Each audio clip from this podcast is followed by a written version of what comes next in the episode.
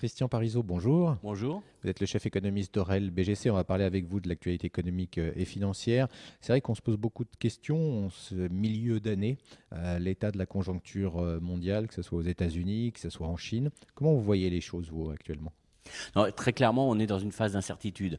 Alors, euh, pour reprendre les mots du G20, on a, on a une économie mondiale qui ralentit, mais qui ralentit essentiellement sur des incertitudes politiques qui pourraient être très rapidement levées. Mais en tout cas, aujourd'hui, on ne peut pas nier que ça a un coût. On ne peut pas nier aujourd'hui que la menace de hausse des droits de douane euh, entre la Chine et les États-Unis ont un impact économique. Je vous prends un exemple tout bête, hein, le, dans le genre incertitude. Si vous êtes un chef d'entreprise, vous devez acheter un bien d'investissement produit en Chine. Là-dessus, vous avez une taxe de 25%, mais peut-elle lever, euh, comme par magie, euh, si M. Trump euh, dîne lors du G20 avec M. Xi Jinping Donc vous, vous retardez votre investissement, vous achetez pas votre machine ou outil maintenant, vous dites je vais attendre qu'il rencontre. Le problème c'est qu'on est sur des reports et puis finalement on n'avance pas énormément sur ce dossier et là ça commence à réellement peser sur les décisions des entreprises, sur leur choix de fournisseurs et donc il y a un vrai élément négatif de ralentissement de l'économie mondiale lié à ces incertitudes politique. Alors ça, c'est l'aspect Trump, guerre commerciale. On pourrait rajouter d'autres éléments qui touchent peut-être un peu plus l'Europe, entre l'Italie, le Brexit. Bon, il y a un ensemble d'éléments, mais c'est vrai que les principaux risques aujourd'hui sont plus politiques euh, et ça peut, peut euh, vraiment euh, affecter la croissance mondiale. Donc c'est ce qui crée aussi de la volatilité, voilà, en fonction des, des, des tweets du premier, du deuxième, de la confirmation ou pas. On a vu avec le Mexique où en quelques jours, on a eu presque tout et son contraire. C'est tout le problème, c'est-à-dire que Trump a, il a clairement dit Hein, dans ses tweets, euh, il considère que les droits de douane sont une arme aujourd'hui de gestion de la relation diplomatique, de euh, les relations euh, entre, entre les États-Unis et les autres pays. Alors c'est vrai que c'est une très bonne arme politique puisqu'il a fait céder le Mexique à, à court terme. Mais bon, je pense qu'il peut encore relancer cette arme, mais économiquement c'est vraiment une bombe à retardement parce que on le voit. Je prends juste un exemple sur le Mexique. on avait l'enquête auprès des directeurs des achats réalisée aux États-Unis où on avait un directeur des achats qui nous signalait j'ai changé de fournisseur, j'ai pris des fournisseurs mexicains à la place des fournisseurs chinois depuis que l'administration américaine a relevé droit de douane à 25%. On va dire il avait bien fait, il a eu raison, c'est logique au niveau de son entreprise. Et là, un, jeudi soir, M. Trump fait un tweet en disant je vais mieux monter les taxes sur le. Donc on voit euh, comment ça, ça peut vraiment désorganiser les chaînes de production, poser des vrais problèmes d'approvisionnement. Bon, il l'a pas fait sur le Mexique, on est sorti par le haut. On va espérer qu'avec euh, la Chine, ça se passe aussi comme ça. Mais c'est très, très difficile aujourd'hui pour des entreprises d'investir, de gérer leur stock. Parce que c'est vrai que si on a un fournisseur chinois, c'est pas les mêmes stocks qu'un fournisseur mexicain. Donc, on voit qu'on est complètement dans l'incertitude et on est dans une vraie désorganisation de la production. Et je ne parle pas du secteur des semi-conducteurs, du secteur technologique, qui fasse quand même, on est en train de remettre en cause la survie du premier producteur mondial d'équipements télécom, qui est Huawei. Alors derrière, comment voulez-vous qu'un opérateur télécom déploie la 5G si demain Huawei disparaît. Donc on voit qu'il y a des vrais impacts, des vraies percussions sur les prix et donc c'est pas négligeable aujourd'hui. On peut pas croire que les tweets de Trump n'auront pas d'impact économique et un impact sur la croissance. Oui, on a vu le débat hein, sur les fameuses terres rares où effectivement c'est un vrai sujet euh, stratégique, États-Unis, Europe et Chine bien entendu. Euh, quand on regarde l'Europe, est-ce qu'elle va mieux? On, sait qu'il y a eu un trou d'air euh, en Europe. Est-ce que ça va mieux ou est-ce qu'on est là aussi encore sur pas mal d'incertitudes?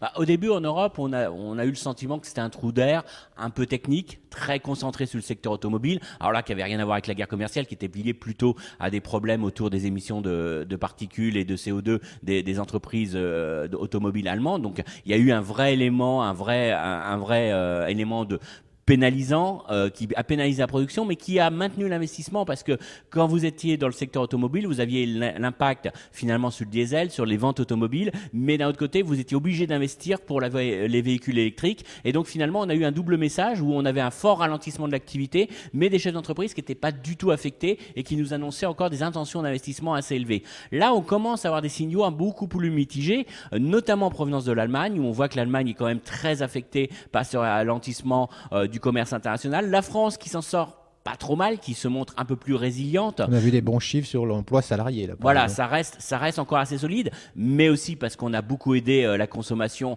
en donnant du pouvoir d'achat. Donc on, la France est peut-être un cas un peu à part, même si on est un peu déçu quand même de cette consommation, mais ça devrait rester quand même un vrai élément de soutien. Et puis on a l'Italie hein, qui est véritablement en difficulté, là aussi essentiellement pour des raisons euh, politiques, euh, qui freinent l'investissement des entreprises, qui freinent aussi le moral des chefs d'entreprise en Italie. Et là on a des signaux beaucoup plus faibles. Donc on a quand même deux pays, hein, la France fait un peu à part, mais on, est quand même sur des vrais signaux assez négatifs sur l'Allemagne et l'Italie. Et donc ça vraiment, ça, montre que euh, c'est peut-être un peu plus long, que le redémarrage va être lent, et puis que cet environnement international, eh ben, ça, ça aide pas à l'Europe finalement à, la reprise qu'on essayait euh, d'anticiper au deuxième semestre euh, pour l'Europe. Alors du côté des banquiers centraux, ils sont toujours à la manœuvre, comme on dit, hein, que ce soit la Banque centrale américaine ou la BCE.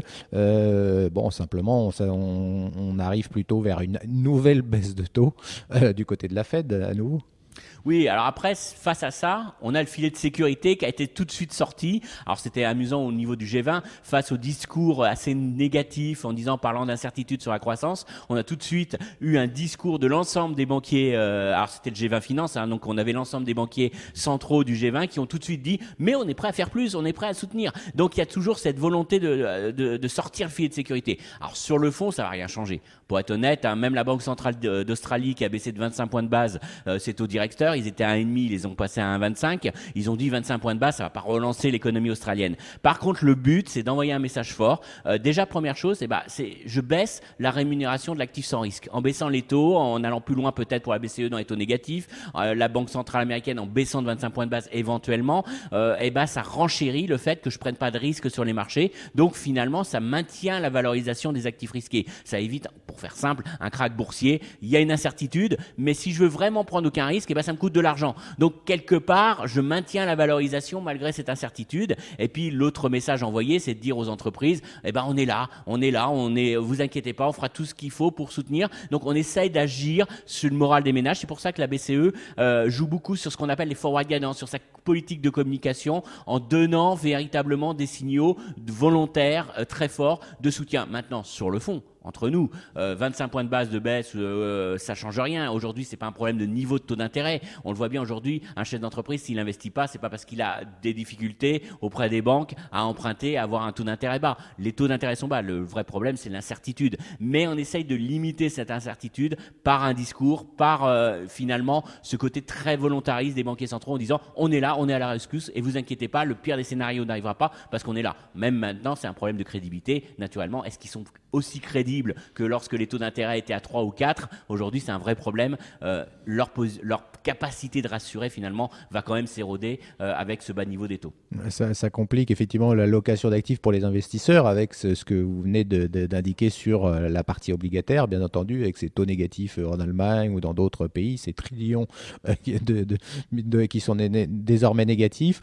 L'investisseur, il est obligé de prendre du risque bah, on n'a pas le choix. Alors après, si vous vraiment, si vous dites que demain c'est la catastrophe, grande récession mondiale, bon bah vous allez prendre euh, vos taux négatifs et il vaut mieux être sur ces taux négatifs. Mais aujourd'hui, si vous êtes dans un scénario où c'est pas la catastrophe, euh, il y a un ralentissement économique. Hein, c'est pas très bon, c'est pas très positif, mais vous n'avez pas un effondrement de la profitabilité des entreprises. Bah, qu'est-ce que vous faites? Eh ben, on le voit depuis le début de l'année. Les investisseurs achètent les actions, mais ils achètent les actions les moins sensibles. Regardez ce qui a le mieux euh, performé en termes de stratégie, c'est ce qu'on appelle les low volatility c'est-à-dire que véritablement, les actions qui ont la plus faible volatilité, l'un des secteurs qui a le mieux marché sur l'indice S&P 500, c'est l'immobilier. Donc quelque part, c'est pas un signal où on croit que la croissance américaine va exploser, va faire 3%. Si vous achetez l'immobilier, c'est que vous dites les taux d'intérêt vont rester bas et je vais sur le secteur qui est un peu plus défensif, où on a des actifs euh, qui vont euh, résister euh, s'il y a un ralentissement économique. Alors c'est sûr, si on est en récession là, en 2020, on, révisera peut-être notre jugement. Mais aujourd'hui, clairement,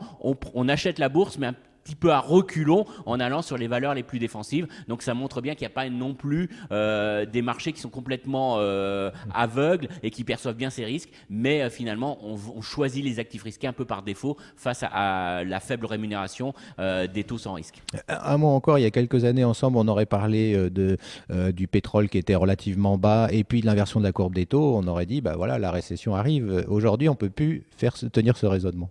Oui, parce qu'on ne sait pas trop si dans la lecture de l'inversion de la courbe des taux, est-ce que c'est pas un effet des politiques non conventionnelles des banques centrales? On ne sait pas quelle est la part finalement qui revient à des anticipations d'inflation très basse, à des anticipations de recul d'activité, voire de récession, de la part de ce qui est lié à l'injection de liquidités qu'ont procédé les banques centrales au cours des dernières années et qui ont retiré finalement, mais volontairement, hein, c'était dans le but, qui ont retiré des actifs sans risque. Donc quand vous avez un appétit pour les actifs sans quand vous êtes en phase d'incertitude et que derrière on vous a retiré euh, une partie de, cette, euh, de, cette possibilité d'investissement, eh ben vous maintenez artificiellement des taux très bas, voire vous inversez la courbe des taux, ce qui pose un problème aux banques, mais qui est un vrai, un vrai signal aujourd'hui biaisé, euh, en partie lié aux banques centrales. Donc c'est un vrai débat au sein des banquiers centraux, mais c'est vrai que c'est difficile aujourd'hui de faire la part des choses. Et ce qui est sûr, c'est qu'on ne peut pas caler les exemples historiques à la situation actuelle. Voilà, on est dans une période Merci Christian Parizeau.